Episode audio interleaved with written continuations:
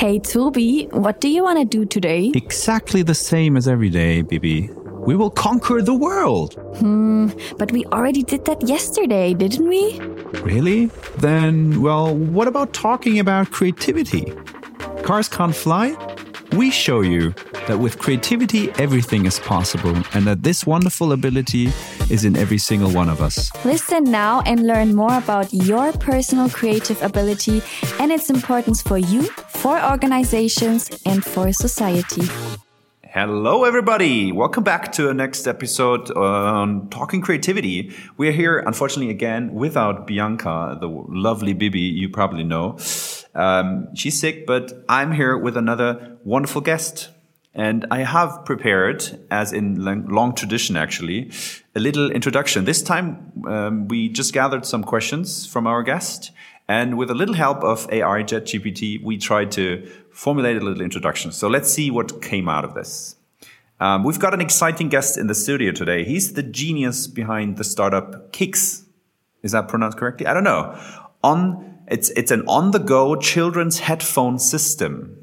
The TV um, um, host RTL even calls it the Walkman for the generation Paw Patrol. He rocked the Bachelor of Science in Industrial Design, lived five years in the buzzing hub of Shenzhen in China. In 2012, he brought his talents to Munich, wonderful city in Germany, working with Westwing to launch their private label collection. Since then, he's been the go-to consultant for startups, including his own venture. When asked if he's creative, his response is a confident, of course. As for nicknames, he doesn't have an official one, but his grandmother lovingly called him Mothy. I don't know if that's pro pronounced correctly, but as his middle name is Timothy, I think that totally makes sense. his best childhood memories are of his grandfather's garage, building things and creating magic.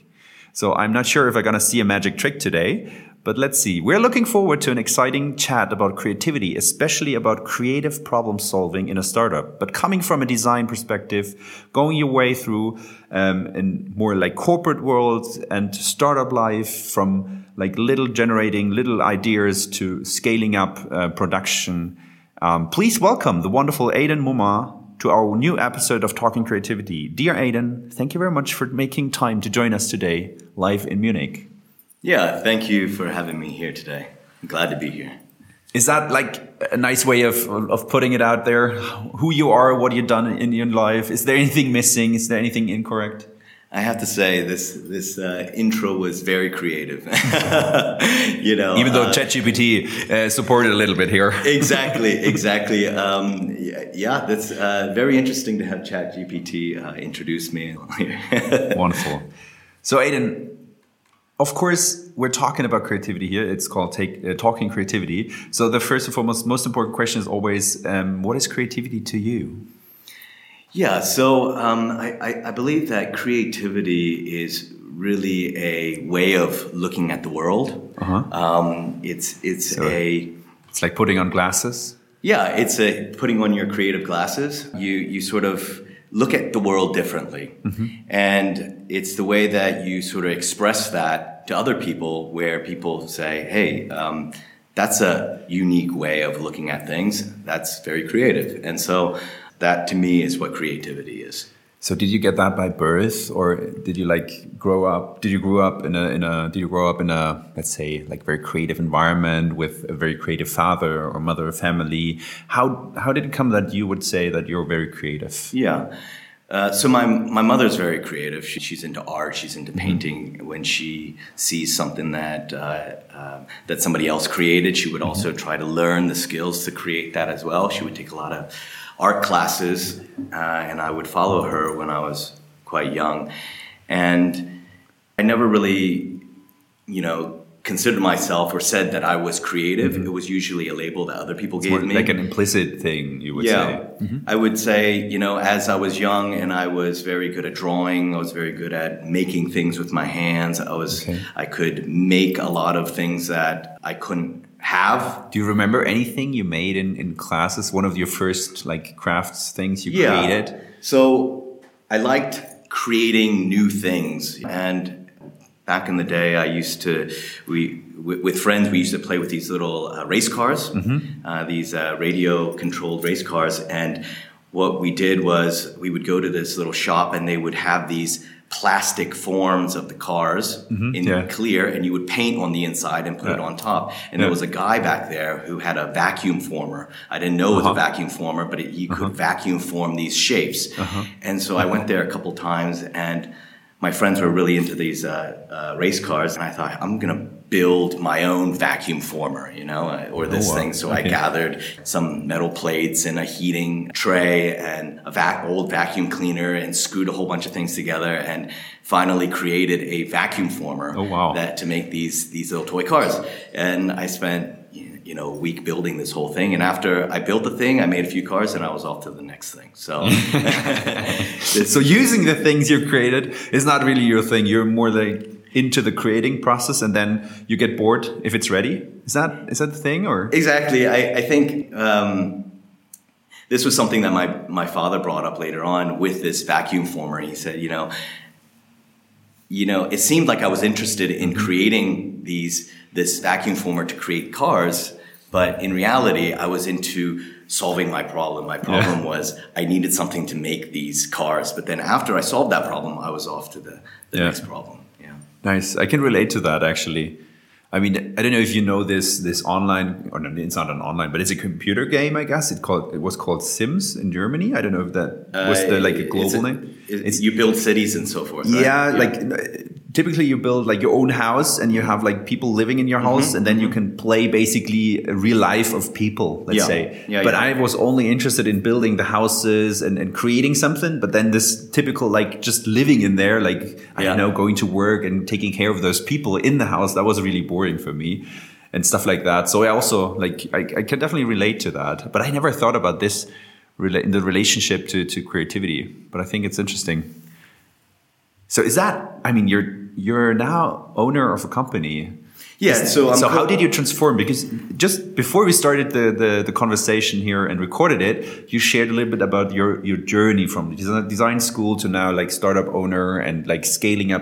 And you shared that designing or the creative part is not always like 100% of your job is creativity, but probably just a little bit of it. So how do you deal with that? Because I, I assume that your story out of your childhood is now reality as well, that you at some point are able to create something, but then probably some parts of a job that you don't like so much, not related to creativity. I don't know. Yeah. Correct me if I'm wrong. Yeah, I mean, you know, as I mentioned in the beginning, the, the creativity was just part of my my way of working, right? And um, and and that obviously I took that into to school. I got a bachelor of science in industrial design in in solving problems, creating products to solve problems on a mass scale. And uh, I started out with designing, uh, and that's that's basically uh, a, a creative way of solving a problem through a product. Yeah. And and after doing that, I, I, I started. I moved to to to Shenzhen, China, for about five years for a Canadian company, and there I did a lot of uh, manufacturing, uh, quality control, and sourcing. And basically, the, the I would take designs that these concepts that would come over, and I would make it manufacturable. Okay. And to, to hit price points and so forth. And so it was still, uh, you still use creativity in Yeah. sort of solving the problem of how to manufacture something. Yeah. But it wasn't in creating necessarily a new product because More like was- bridging the gap between here's a initial draft and then make it manufacturable. Exactly. Basically. Yeah. Exactly. Okay. And so I, I did that for about five years, Mm-hmm. and I moved then to to Munich for a home and living company called Westwing to help them develop their private label uh, department, uh, Mm-hmm. and that was about taking sort of data Mm-hmm. of products which were doing well and designing based on that, then Okay. sourcing that in Eastern Europe and in Asia. Um, and that then became more uh, sort of um, more a managing of, of products and, and, and, and data of what works well, what sells well, price. Yeah. points, and so forth. Was that still creative enough for you in that time? Or you think about that now, looking back? Yeah, I mean, I think I think I, I, use the methods of creativity to solve any type of problem, whether it's I, I, think that you know creativity is happening all the time. I think everybody is creative. I think yes. that it is a a skill that is is worked on more by pe- some people and less by others. Yeah. Um, and I think that it's not really considered creativity until it becomes something, whether it's something you know, like a, a product mm-hmm. or a, a solution to something that somebody says, wow, that, that, that was a very creative mm-hmm. way of doing that. And we do this every single day. I can give you an example of uh, um, in, in the current company we're doing right now, we had a we had a pr- project that we wanted to allow people to get our product and test it for 30 days. Mm-hmm. And for free. For free. Yeah. And then after 30 days, they would get charged if they don't okay. return the product. And sounds like a simple idea, uh, yeah. right? Yeah. And all of a sudden, you know, there just isn't anything in the market for that. Okay. There just isn't anything to facilitate this purchasing okay. uh, um, platform. And, and we had to do this really fast. And so uh, our IT a guy basically who was developing it, he we said, okay, we're going to use PayPal to do this. And PayPal basically allows you, when you purchase a product, allows you to capture it within three days. Okay. However, within three days, you can prolong it another three days, up to 30 days. okay. So he created a software that basically. Little API. It, to, yeah, yeah, okay. Can, that's right. To basically refresh every three days until so we got to the third. You didn't do that manually. No, no, no. We didn't do that okay. manually, and okay. so it would refresh it automatically okay. after the third day. And he went uh, to the, to the guys at PayPal and he said, "Listen, I'd like to do this. Is this okay?" And the guys there said, "Wow, um, we've never seen anybody do that before. That good for you. That's yeah. really interesting. You found a sort of loophole to do a 30 day payment term, and that that for me." really excited me. And when he was talking about this uh, and saying, you know, this is what we had to do, I stopped him. I said, hold on, back up a little bit. Say that again. Yeah. I mean, that, that is creative. That is really cool. Yeah. And, and, and it's not something that you just sort of, you know, skim over. Um, and, it's and, not always about the very big things, right? So creativity can also be like a little, little, little twist, little tweak, basically, right? Yeah. So I'm sorry, I, don't I don't want to interrupt you. I don't know if that that story was already finished. No, no, no. I think that that's basically, um, in a nutshell, that everybody uses creative ways to solve problems every day, whether yeah, it's a, a, a, software problem or just communication, yeah. right? Yeah, totally agree. So that's that's why we like. I'm coming from research, and I just in the quick quick chat we had before this podcast, um, I just shared that we're responsible for creativity at Siemens and we're bringing a perspective in where we also think that creativity is basically everywhere and creativity is a behavior. It's not just a simple behavior but it consists out of like 18 different individual behaviors. One of them is just asking questions for example. Because i think at some point in society or when you talk to people creativity is there's so much like different or so many different myths out there or like misunderstandings in my point of view about creativity or like also like probably this over exaggeration about like creativity needs to be like this big and it's about really huge new inventions and stuff like that. So we thought, okay, bring it back. It's in the end a very simple thing. It's a behavior.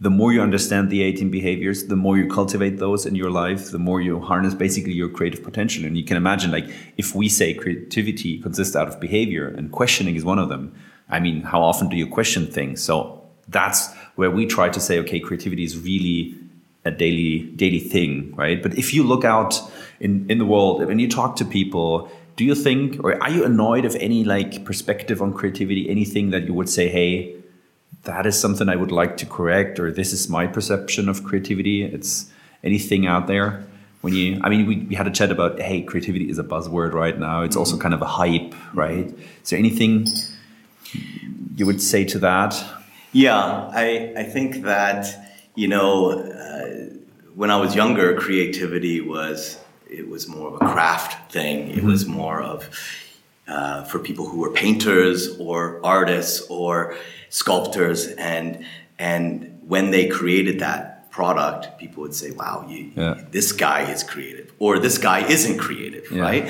And what they expressed is creativity, whether or not he's creative or not is a is what people sort of project on him, you know, and Mm-hmm. Yeah, that true. goes back to what I said. You know, I never said, "Hey, you know, today I'm a creative guy." You know, I want to be creative, Mm-hmm. Yeah. and uh, I'm going to start telling people I'm creative. Yeah. It was more of something that is bestowed on you by others, you know. And an artist that is not skilled and doesn't create anything that's impactful, people don't say he's creative. True. Right? Yeah. And and if this artist uh, uh, makes something beautiful, but he just copied it exactly to something else that already exists, people say you're not creative. You just Yeah. copied the guy, right? And so the, the the creativity aspect, that's how I see creativity. Now, back then, this is sort of you've got people sort of see okay you go to art school or uh, you're a artist or you're a starving artist you know? It, it was this sort of group of people. It's these group of people right?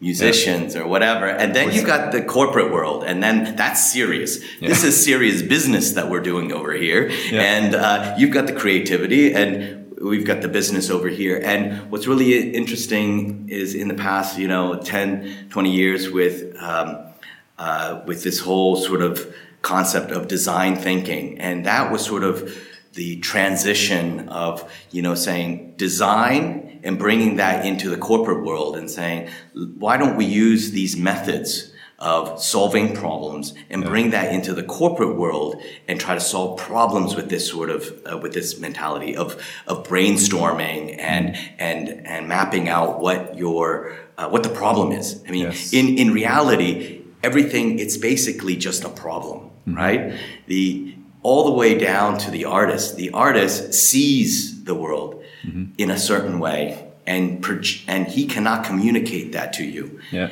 and he communicates that to you, you through a sculpture or through a painting. And and that is what you perceive. And you say oh this used to look like a brown building to me but wow this is you perceive it differently that's a real creative way of mm-hmm. looking at the world. And that's that's about problem solving. And then in the corporate world i mean it's about you you're bombarded with problems every single day. And as the example of the paypal thing i mean that was a problem you know? And you can do it in a couple of ways. You mm-hmm. can either go and pay a lot of money and have somebody develop from scratch a payment system or mm-hmm. Go and find some system that already exists and pay a lot of money for a service. Mm-hmm. Or you could be a little bit creative and say, how, how can we just tweak something and still get the result Love that, without yeah. With without spending a lot of money? And that's Yeah. that's where it comes into the corporate world, and and that is where all of a sudden, oh, that becomes a bit interesting for the for, for the in the business world because wow, this I'm getting a better margin on this product. Mm-hmm. I'm I'm saving money over here. You know, this is this is adding to my um, taken away from my overall spending, and that's all of a sudden now creativity. Back to what you were asking. Now creativity becomes oh, this is a very cool thing. We need more creativity here. Yeah. And the question is, how do you get creativity in to support you without just having creativity there and saying, now we've got creativity, put it to work. yeah, yeah, exactly, exactly. That's the challenge. Yeah, I love that perspective, and I, I totally see that. I think that's that's the the balance, or not the balance. That's not the right way of putting it, but rather the challenge. I don't know that. Still, I think a lot of people talk about it, but they don't really live that or do it in a way. So it's but it's always the same. If there's like a hype about something, a lot of people tend towards talking about things, right? And yeah, expectations rise, of course, right? But yeah, it's it's still a challenge how to how to bring that really into in the business business life. But I think like as you said, it's coming from design thinking, it's coming from the design perspective and world, and I think we're in a good way. But what is really interesting to me as well, because you shared that you're like loving this crafting things and creating thing things, but was there something in your life where you say that was something that stopped me to be really creative? Anything that you have in mind? Any anecdote? Any any story to share? I think in in uh, the way that I work with creativity or being creative, is is I find that to be creative and when specifically when you have a problem, it's about being a little bit crazy, mm-hmm. being a little bit irrational, uh-huh. Being a little bit sort of um, tr- trying to sort of think outside of the box. A lot of people call this brainstorming. They call it mind mapping. It's it's really about uh, having good banter, talking to other people on your same wavelength, and bouncing ideas mm-hmm. that are not restricted to to making money, to whatever is um, uh, accepted, and to really think outside the box, right? And I, I always, even with even with product design, I always think, hey, why don't we we start with insane? You know, why don't we go from the opposite spectrum? Go with an insane idea and just keep it going. Mm-hmm. Really insane. And then from there, go back to sane. Because usually there's an essence to that insane idea. It's, it's not just craziness. There's something about it that's interesting. There's something, and then you start boiling it down and say, okay, well, what exactly is it about this crazy idea that makes it interesting? And you start stepping back and you start to go to saying, You, you kind of get back to reality. Mm-hmm. And that's when you can, re- instead of working from, let's go with a product that makes us this margin and yes. then what can we do with that? Yeah. You know, instead of saying, hey, let's make this product and then try to go and sell it to people. You know, it's working from the opposite side of saying, how crazy would that be if people were able to do this? Mm. Or, uh, how crazy would it be if we had something like this at, and then and then work from there and, and how was your experience i mean you also had the time in, in corporate world did you see people being open enough to this kind of approach for solving challenges or did you also see people like saying hey come on Adin that's a little bit too crazy please stop that yeah. anything you've seen where probably other people like tried to block that yeah. way of being creative? I don't know. I, I think that I think that it, it, needs to be in the in a in a, a right atmosphere. It has mm-hmm. to be in a controlled uh, atmosphere, mm-hmm. and you have to, like I said, you have to banter, and you have to be on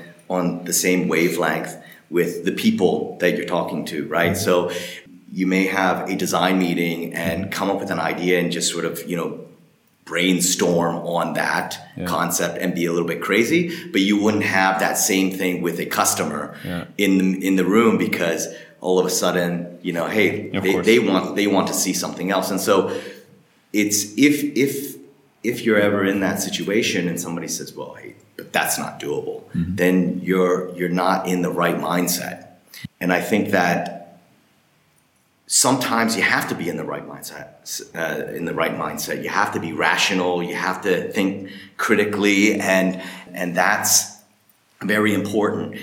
I think that to think rationally to be very serious to manage to to hit KPIs, to really sort of, you know, get down into the nitty gritties of the numbers and turnovers and all this stuff. That for me kills my creativity. That for me makes me sort of step away from that. So there's there's these two sides, right? And so when I'm in this creative mode, I don't want to hear whether or not it's doable. Yeah. I just want to explore. I yeah. want to have the feeling that anything's possible. I like the feeling of coming up and then when you bounce an idea and you suddenly yeah. hear something that's very interesting and to be able to accept it and then that doesn't overlap in these two different worlds. So you really need these two different sides to to um, that's to balance. That's a wonderful picture, exactly for what we typically call it as diverging. So opening mm-hmm. up the space. That's what you were explaining as like like no no limitation, just let it go. And then at some point you need to converge again, right? Boil it down to like whatever is doable, coming back to numbers and, and criticism and all that stuff. And we use that framework, like diverging, converging now a lot to also train leaders and like get that message across because I'm, I'm totally with you that you need to separate that. You cannot do both at the same time, right? But the question is typically when do you know to move from this, let's explore and be crazy, back to, okay, now let's get back to what's doable and stuff like that. Do you know? do you have any any perspective on that? When do you do you feel that? When should you move over to the numbers? How do you manage that?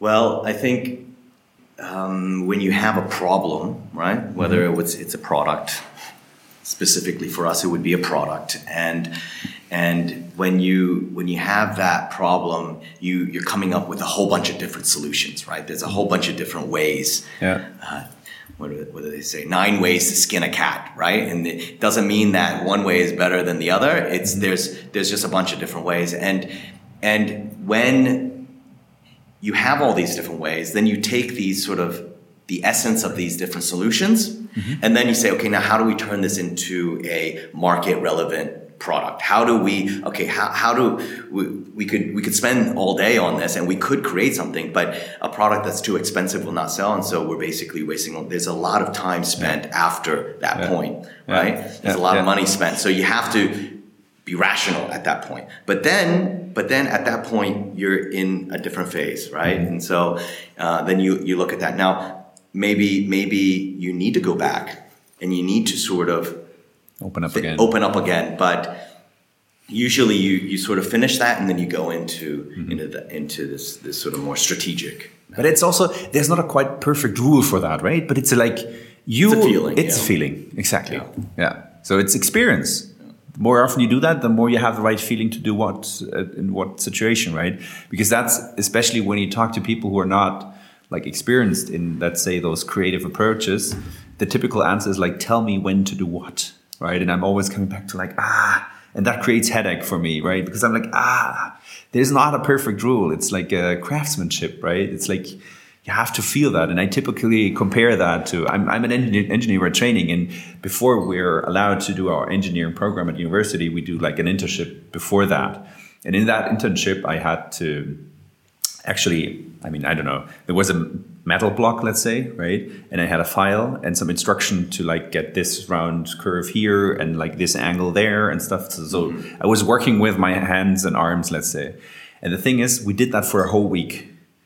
And I was super frustrated because I didn't get it right. I didn't get it right. And then the instructor instructor went by and was just laughing at me because I was so frustrated. And he just said, like, Toby, now you learn what a craftsmanship is. And I'm like, hmm, what the hell are you talking about, craftsman? What, what do you mean by that? And like, yeah, sh- look at you. You have the, the material you're working on, the metal. You have the file, so the tool, and you have all the instructions to do everything perfectly right. But still, you're not able to do it. Why? Because it's it's a craftsmanship. It's it's something you have to feel in your arm. Yeah, right. So it's not it's not not somewhere out there someone who's able to tell you more uh, and, and tell you a rule and then you can, can do it but you have to train it. And i think the same is true for creativity but this is very often the misconception that people think there needs to be a next perfect method rule to follow uh, this rule or the five step approach and then everything's done. But I think it's so much more about having an in-depth understanding of, of creativity and how it works, and then creating this yeah experience and the feeling of okay now I'm in the space to open up everything. Let's move over to whatever nitty-gritty number thing, but then ah it's not doable. Let's move back, right? But this this decision to now let's move back, open up the space again. Nobody can tell you to do that. You have to feel it, know it yourself, or at least try it out, right? So. I don't know. Is, is that Yeah. something you can relate to? I, I would say, you know, in it, it's very difficult, as you said, to sort of balance that out, right? And Yeah. and specifically, I I know this because being you know um, a designer and then but then also running a company, that you have to do that. You have to balance it, and so uh, I've and I think I sort of slowly went into this first with manufacturing and then Yeah. going into sourcing and then into having your own company. It, you have to you have to sort of have this feeling. But a lot of times in, in companies, what they, they'll have is that you have sort of the project manager, and then you've got the designer, and then you've got the designer, and he's just going nuts. He's he's doing a lot of crazy things. And, and the and the project manager is saying, okay, listen, we've we've got a you know we've got a project that we have to work on here, and this is what it, that you give it all to me, and and then they do the rational picking and choosing, and then the designer saying, no, I really want to push this thing out, I really like this, and and then they work together to sort of say, okay, what makes sense, and mm-hmm. so you've got this sort of doorway that you have to cross before you Yeah. get into manufacturing, right, Yeah. Yeah. and and that in a design company that's how, how it works. You would you have a lot of designers. So it would be junior designers who don't have a lot of experience. And they but they have a lot of creativity. Yeah. They have a lot of they're able to sort of play with things and they don't need to spend a lot of time doing the things that dampens creativity, you know, like management or anything like uh, um, time management or pricing or anything like that. And what they do is then they're sort of taken care of by the senior designer who mm-hmm. has a bit of they're also quite creative. They're not mm-hmm. dealing with the nitty gritty stuff, but then they can also see, okay, what's going to be yeah what's going to work. It's and again so, experience, right? So, and that's how they, they, they build this experience. And then maybe then they become a manager. And at some point, going from that direction, then they have this, this, um, this concept of saying, when should I be creative and when should I be, you know, um, strategic? It probably is easier to come from a really free creative aspect and become more and more strategic to dampen the creativity than it is to come from the other direction of being very serious, very strategic, and then it's time for me to let go and yeah. be more creative. And that's really where the convergence is, right? Yeah, totally agree. Yeah, right. I, we have a lot of discussions with people that say like, okay, I, now Toby, after like listening to you, whatever, going to workshops with you, I understand what you're trying to do, but I'm now look at me, I'm I don't know, 55 and I will never ever be creative anymore in my life. So that's too much, just too much effort you and I would need to put in actually to get the outcome. And at some point, I I'm not willing to agree with that because I think that any time in your life you're still able to to be creative and to open up. But you're definitely right. Coming from this very strategic, serious thing, going to the the other direction is pretty pretty tough actually. And there's also, of course, a part in our brain I don't know if you ever came across that, but the so-called neuroplasticity in our head, that's also something we basically, it's an aging process, right? So we lose that ability of, let's say our brain is losing the ability to reconnect in a very fast way. We do that very fast when we're young, and then we lose that over our life. And we lose that also a little bit. But there's also the assumption in the room, for me at least, that the more you are creative throughout your life, the more you also train basically your neuroplasticity up here. So also that is something of course you're not able to counteract the, the aging process right? So not yet any medicine found for that but you can counteract that. So there's a lot of discussion regarding that coming. Of course i mean you can imagine that siemens is more like the serious strategic big corporation and we're trying to push or then push probably pull them more into the other direction a little bit. So this is tough but i i still believe that there are ways to do that probably not easy ways, but well, let's see. But coming back, I mean, sorry for, for the little excursion here, but coming back to you, and I would just love to hear. I mean, you founded the company Kekz. You just, can just real quick uh, explain what you do, and then share a little bit about how did you actually come up with that idea. So, yeah. how was the very creative initial spark happening there? Yeah. So, Kekz Kekz basically started in 2020. My co founder called Taylor. He had this idea initially in the car uh, where he had his uh, we we both have Tonieboxes. This yeah. is also a box for kids. Yeah. And he had this this Toniebox in. in Can you just really quick explain? I know what Toniebox is, but some people might not know. Yeah. I don't know. It's basically yeah. a box with speakers, and then you have different figures that figures you put, you put on, and then when you put it on, uh, like um, a sound a or a story, or music is playing. Plays. Yes, that's right. And so it's a it's a good product for for kids to, to control their own music and and, and stories. So he, he was in the car and and he had a problem that keeping his uh, uh, daughter entertained. Mm-hmm. Yeah, and so he, he, was thinking, okay, look, there's a there's a problem here, and you know the Toniebox is a speaker, and to bring that in the car it doesn't make sense. And ultimately, he needed some kind of solution mm-hmm. for that. And he went online and he found that there wasn't anything similar to that. And so and basically a mobile form for the Toniebox. Exactly. The, something to go. Yeah. Right. Because the, the problem that Tony solves is allowing kids to control their own content. However, it's it's not good for on the go. And in 2020, we needed that, right? And so for the pandemic uh, situation. yeah. And uh, at that time, I had the design consulting company, and we he he knew that I had connections in manufacturing and developing electronic products, and so he came to me. And of course, you know, this problem is something that every parent has, right? Yeah. And I have three kids.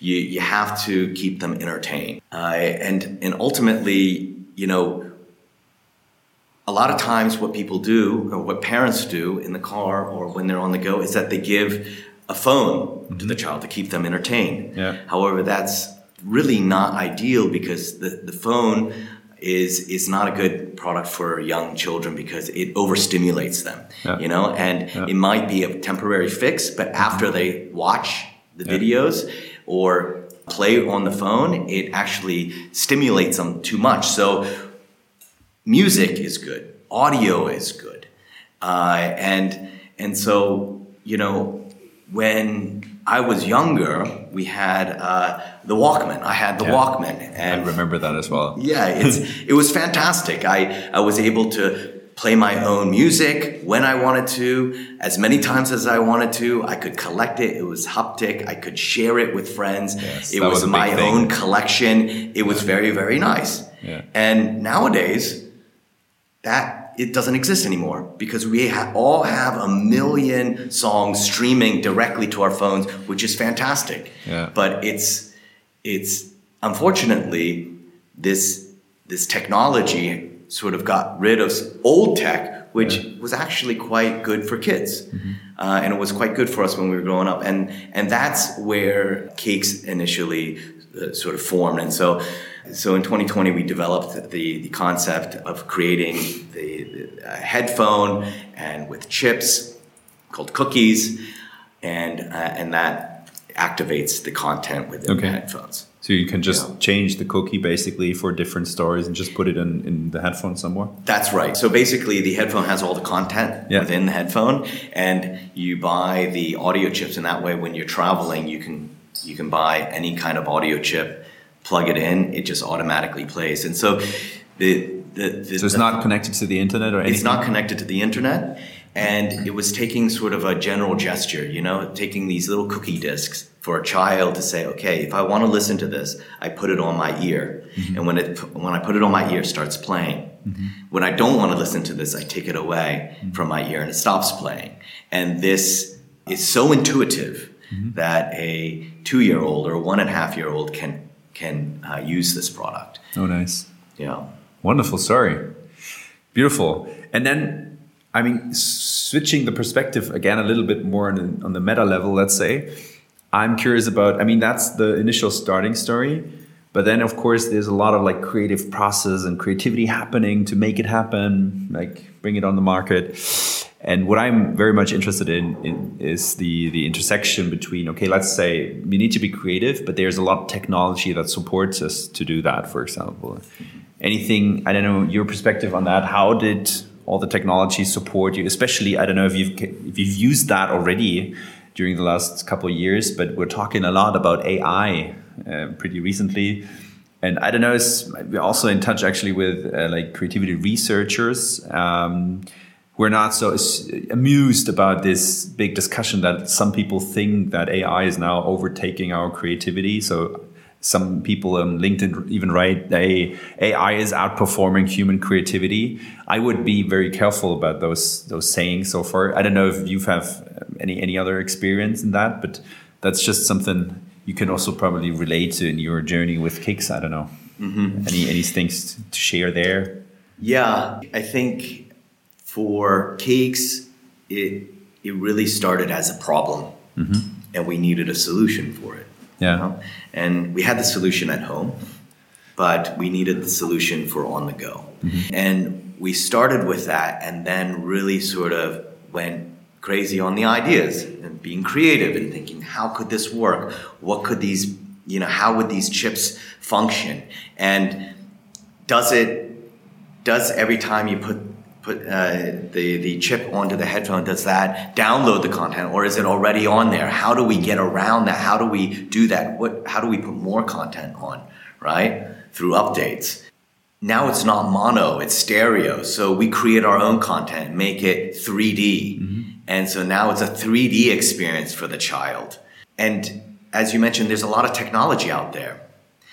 But what should we include and what shouldn't we include? What makes sense?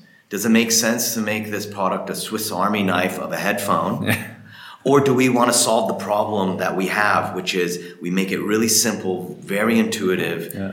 easy to understand, and children use it and they and and they'll they'll uh, love it. It's it's about the kids loving it and the parents loving it. Yeah. Yeah.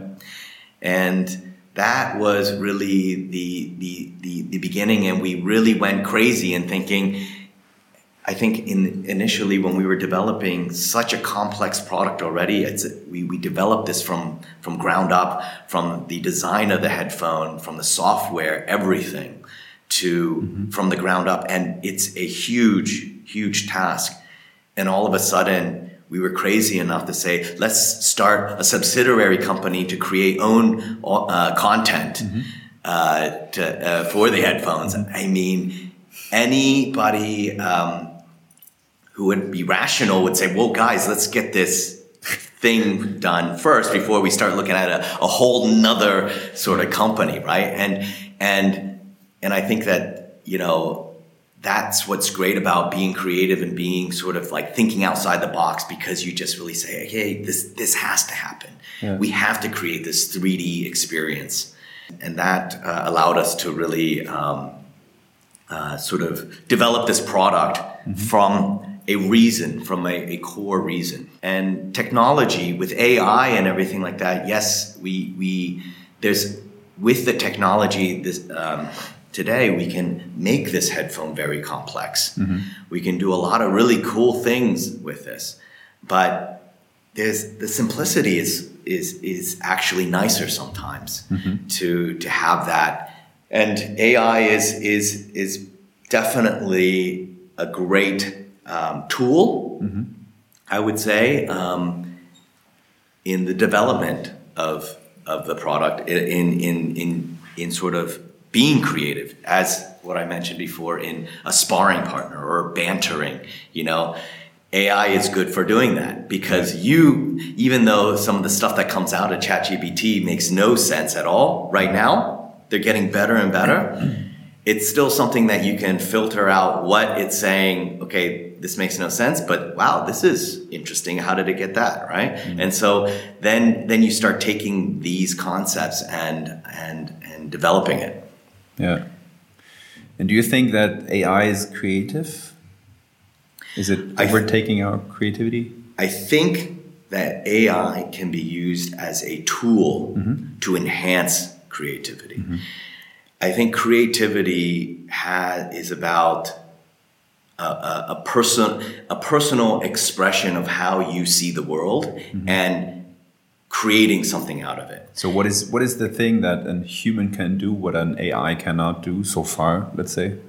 Well, I think the AI. I think the AI is very data based. Mm-hmm. It's it's basically data based, and it is mathematical, mm-hmm. and it calculates the best option based on all the information that it has. So the more data that it has, the more information that it has, the the better Yeah. it can create. The the more precise of a solution it can create.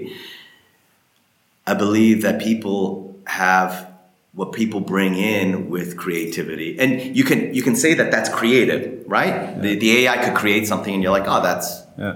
creative. But it's what it's doing is it's taking a lot of data and and spitting out a combination. Where humans bring in a lot of feeling. They can empathize.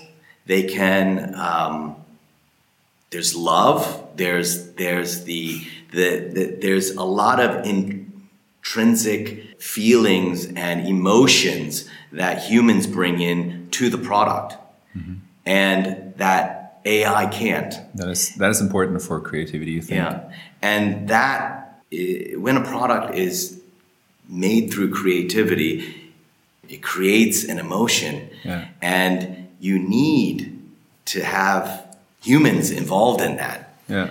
And now, but you can use AI to help get you there. Yes. it's like an augmentation, let's say, right? yeah, and it's a fantastic tool to do that, and it can it can generate a lot of things visually, so that you can take your experience and then look at take bits and pieces from what it generates and say, I'll use that, I won't use Yeah. that. Yeah.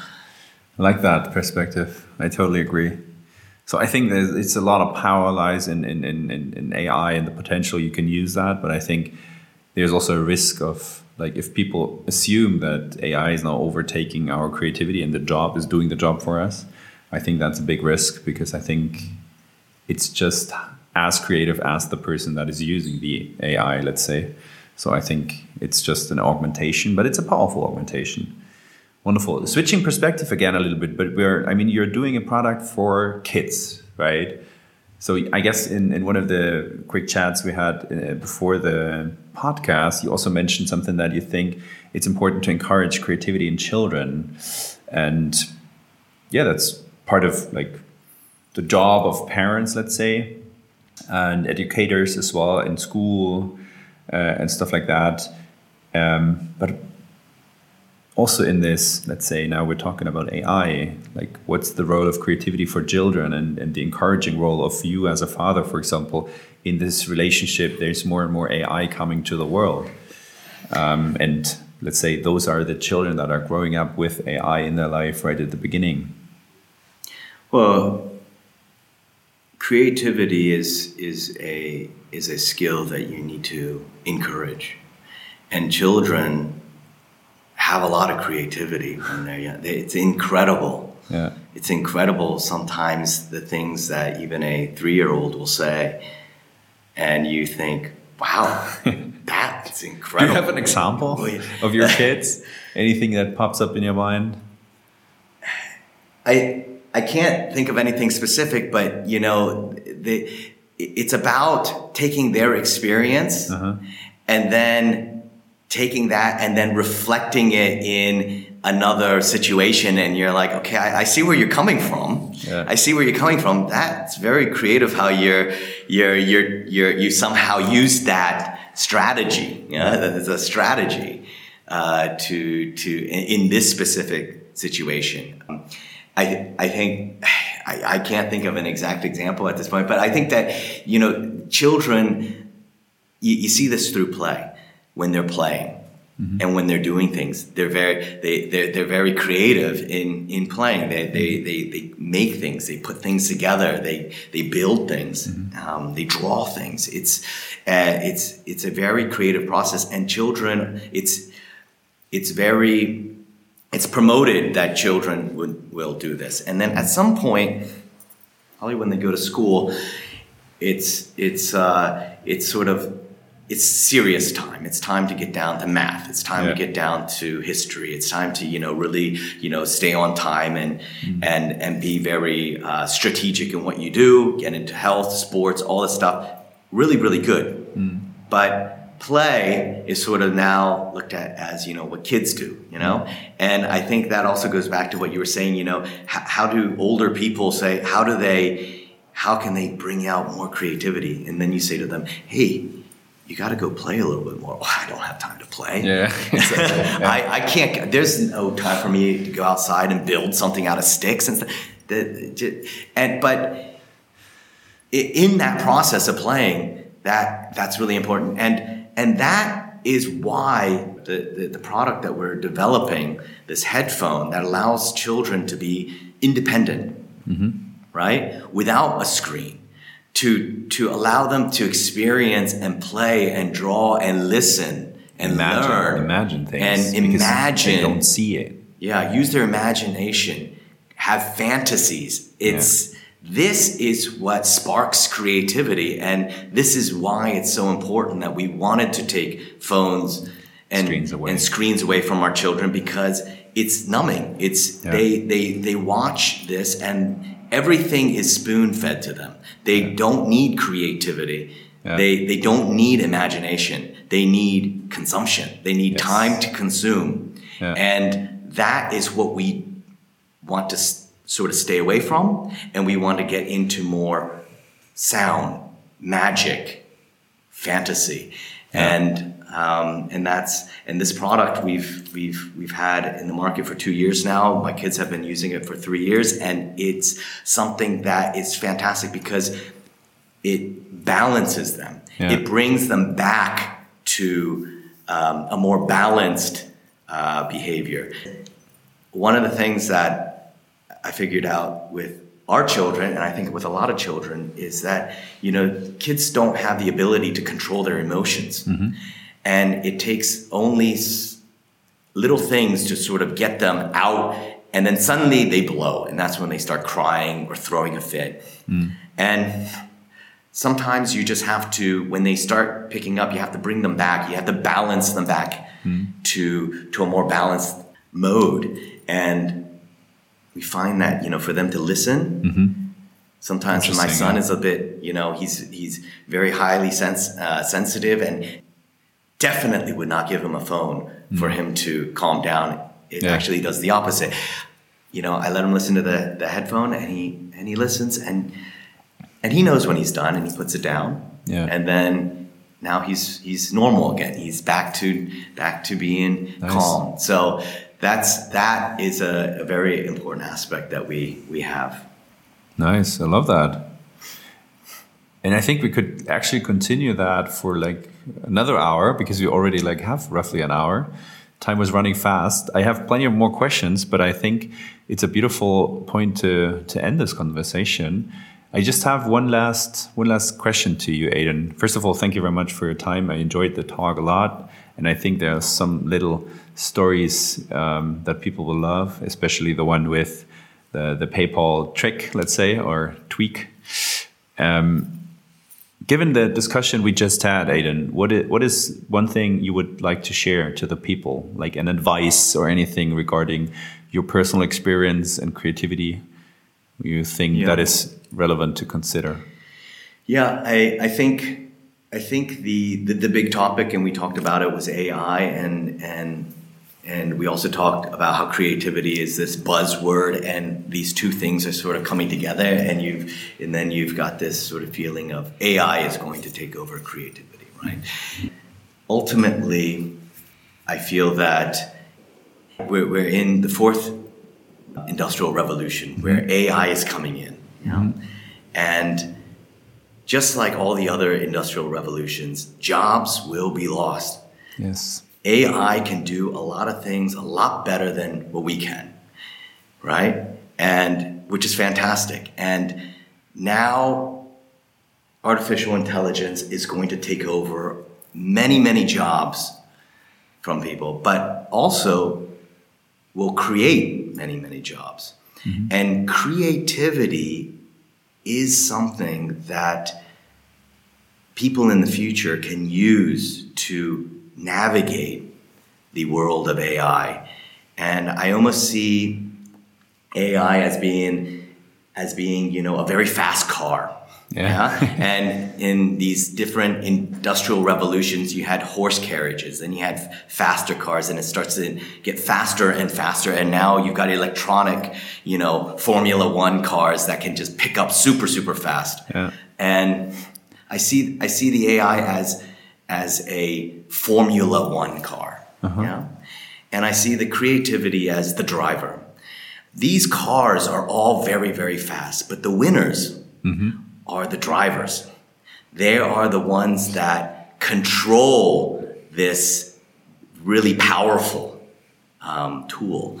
And by controlling it really well, that's where they will accelerate to something that's you know, mediocre to something that's incredible, that's creative. And that for me, I think is, is a, is a, is a good analogy of seeing how can, how can you take creativity to, to that? I love it. To the next level.